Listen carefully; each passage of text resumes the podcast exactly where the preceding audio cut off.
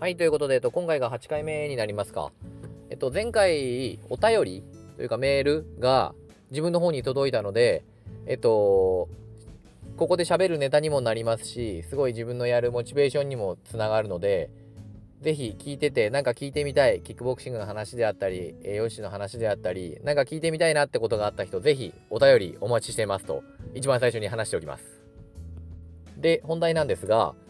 よく周りで、頑張ってるのに痩せないんだよねっていう人いないですか？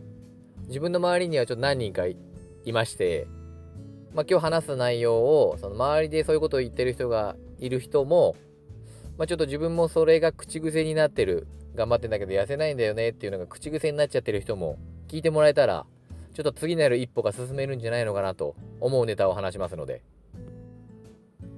まず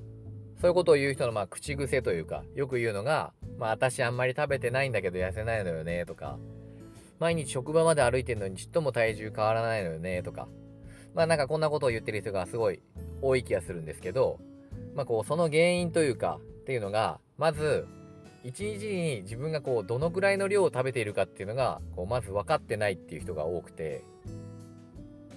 その人とかにこう質問をすると例えばおにぎり1個でエネルギーってどれくらいありますかっていうと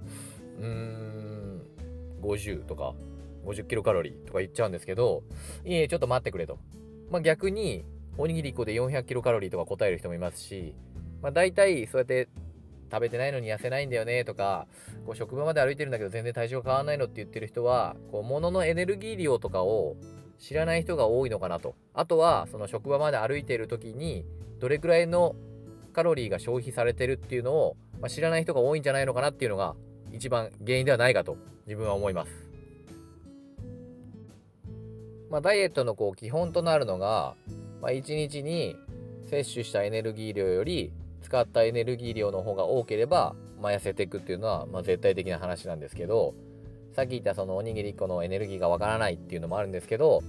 まあ、あとおにぎり1個とかのエネルギー量っていうのは最近で言うとコンビニとかで言うと後ろをひっくり返すと、まあ、大体エネルギー量が書いてあるので、まあ、それを目安に、まあ、計算が最近はちょっとしやすいんじゃないのかなとは思うんですけどもう一つ今日話したいのが運動で使われるエネルギーってどれくらいですかっていう話なんですけど実際30分、まあ、職場まで歩くっていうと30分、多くてま30分になると思いますけど、歩くとどれくらいエネルギーが消費されるか分かりますかっていう話なんですけど、これが意外と分からない人が多くて、意外と職場まで歩くと結構エネルギーが消費されたと思って、まあ、それこそお菓子食べちゃう。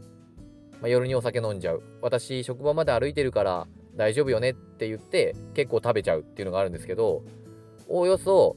まあ、体重とかによって違うんですけど職場まで30分、まあ、軽いウォーキングに値するんですけど30分歩いたとしてもおにぎり1個分にもならないっていうそのおにぎり1個分になるエネルギー量を消費するにはランニングでまあ1時間っていうのがまあざっくりしたところでランニング1時間してやっとおにぎり1個分ぐらいのエネルギーを消費するんですそうなるとやっぱり1時間ランニング頑張ったからってお菓子食べちゃうお酒飲んじゃうっていうと運動した分で減ったエネルギー量を補ってあまりあるぐらいのエネルギーを取っちゃうんです。まあ、これが運動はやってるんだけど痩せないんだよねとかその頑張ってるんだけど痩せないんだよねっていうのにつながると思います。ここで考えたいのが運動1時間頑張っておにぎり1個分をケチるのが早いと思うか、まあ、空腹を我慢しながらのダイエットっていうのはもともといいことではないですけどまあ、おにぎり1個を気をつけてその250キロカロリーであったりのおにぎり分のエネルギーをマイナスにするかと。まあ、どっちの方が早いですかっていうと、まあ、なかなか運動1時間しておにぎり1個分って思っちゃうとちょっと少ないからやっぱり食べるのをやめようって思う人がまあやっぱほとんどかなと思います。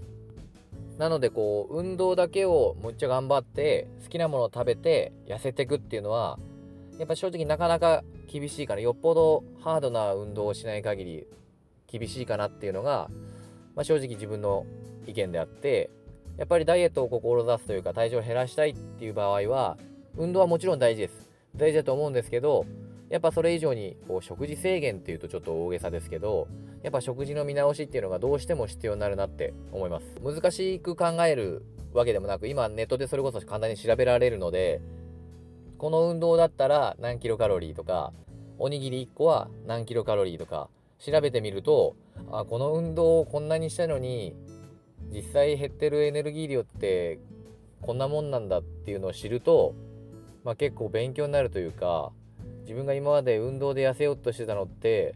まあ、結構計算上で言うと厳しいことなんだなっていうのが、まあ、わかるのかなと思います。最終的にはネットで調べろみたいなこう投げっぱなしな感じになっちゃいましたけど、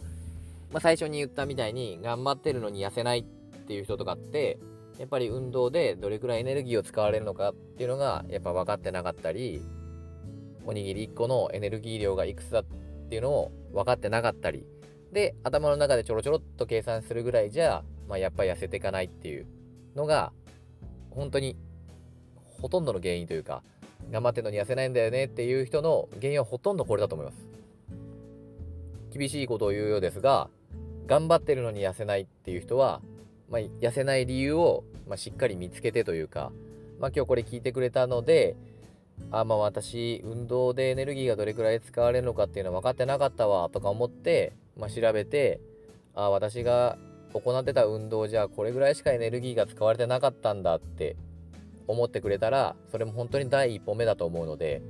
是非今日聞いてくれたので頑張ってるのに痩せないっていうのがこう口癖になってる人が治ってくれたらまあ嬉しいなと思ってます。とこんな感じで今日は終わりたいなと思います。えー、最初にも話しましたけど、ぜひお便りやメールなどなど、ネタの提供をよろしくお願いいたしますということで。あと、Twitter もやってますので、フォローしてくれたら大変嬉しいです。あと、そこから今日喋ったようなこともブログに書いてるので、ぜひ Twitter とブログも覗いていただけるとありがたいです。はい。ということで、今日はありがとうございました。